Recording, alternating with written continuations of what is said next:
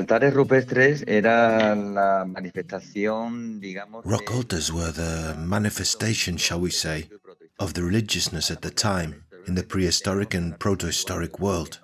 We talk about altars, but we should really talk about sanctuaries, because an altar on its own is not conceivable without a series of other elements around it for the congregation of those attending the ritual.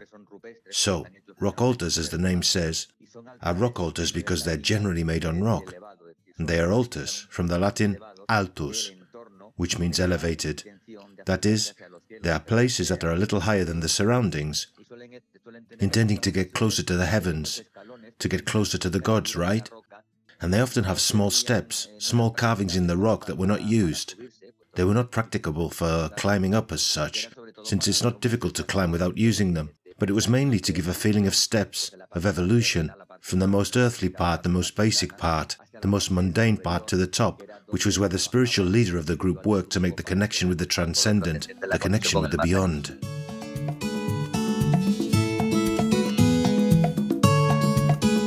Tourism in Villa Mesias. Smart tourist signs in audio format. Our Lady's Rock. El Cancho de Nuestra Señora, Our Lady's Rock, has been an altar of offering since prehistoric times, and curiously, it's still in use.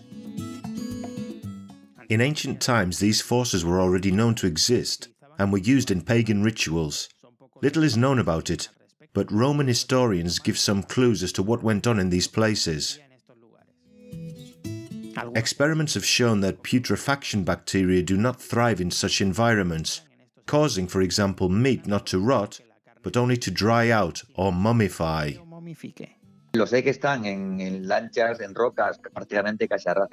Some of them are on flat stones, on rocks, almost at ground level, while others are quite high up. Some in the region have altars that can easily be on rocks four or five meters above the ground. So, must not be forgotten that stonework is difficult. It's arduous work. But for them, undoubtedly for the prehistoric and protohistoric world, of course, it compensated them. Because for them, their whole life revolved around the offering, the cosmos, the beyond, the transcendent, the gods. For them, everything was a ritual. In hunting, it was a ritual to segregate the village's children, the adolescents, to turn them into warriors, to enthrone a tribal chief. For this to happen, everything had to have the blessing of the gods, so for them it was essential to have these sacred rocks, these sacred places. At present, the adjoining walls and the passage of the road make it impossible to get an idea of the magnitude of the rock complex. Shapes that sometimes seem unnatural to us can be seen among the nearby rocks. Eh, cristianos, nombres de vírgenes. Nombres... It's been called or given Christian names, virgin names, the names of saints, etc., in order to, uh, let's say, sanctify and Christianize the area. It's a bit like saying if you can't beat them, join them, isn't it?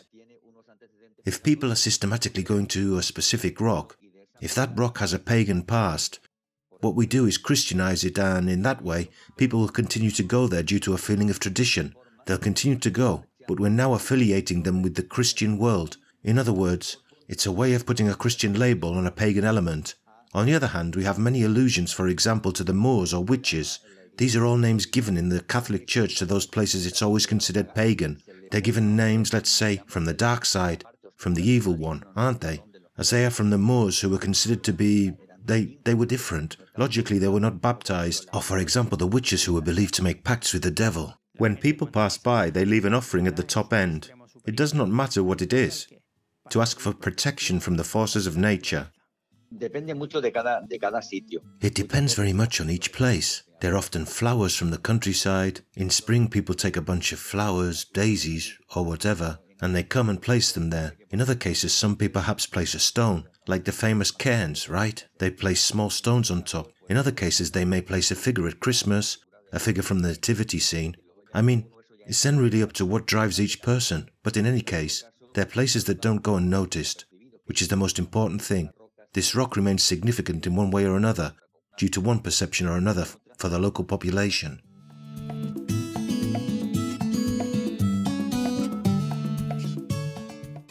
In the nearby Sierra de Santa Cruz, they're known by the dozen. The quantity is surprising for researchers and those that are curious. And as for the name, Cancho de Nuestra Señora, it suggests a Christianization of the tradition, which was the norm for the Catholic Church with the rites in each place. The rock altars that we can find in our countryside are usually set on a rock that has come to be called a sacred rock. That is, a sacred rock considered sacred by the inhabitants at the time. And we basically have two types of altars in general one which is for offerings, and the other which is for sacrifice. The offering one was for making offerings to the gods, where votive offerings were placed, and they performed specific rituals to that effect. And the other was for making sacrifices, especially animal sacrifices, okay? Especially animals. Those for offerings usually have a platform at the top, sometimes a small font, and those for sacrifices always have a font with a small drainage channel for the blood, the fruit of the sacrifice, to flow out. Although let us not forget that sacrifice is also an offering, because animals were sacrificed to the gods, but it was also an offering made to those gods after all. Don't go away from the cancho without leaving your offering. You can ask for something or simply give thanks for who you are or what you have. It's a place of joy and endless desires for good fortune.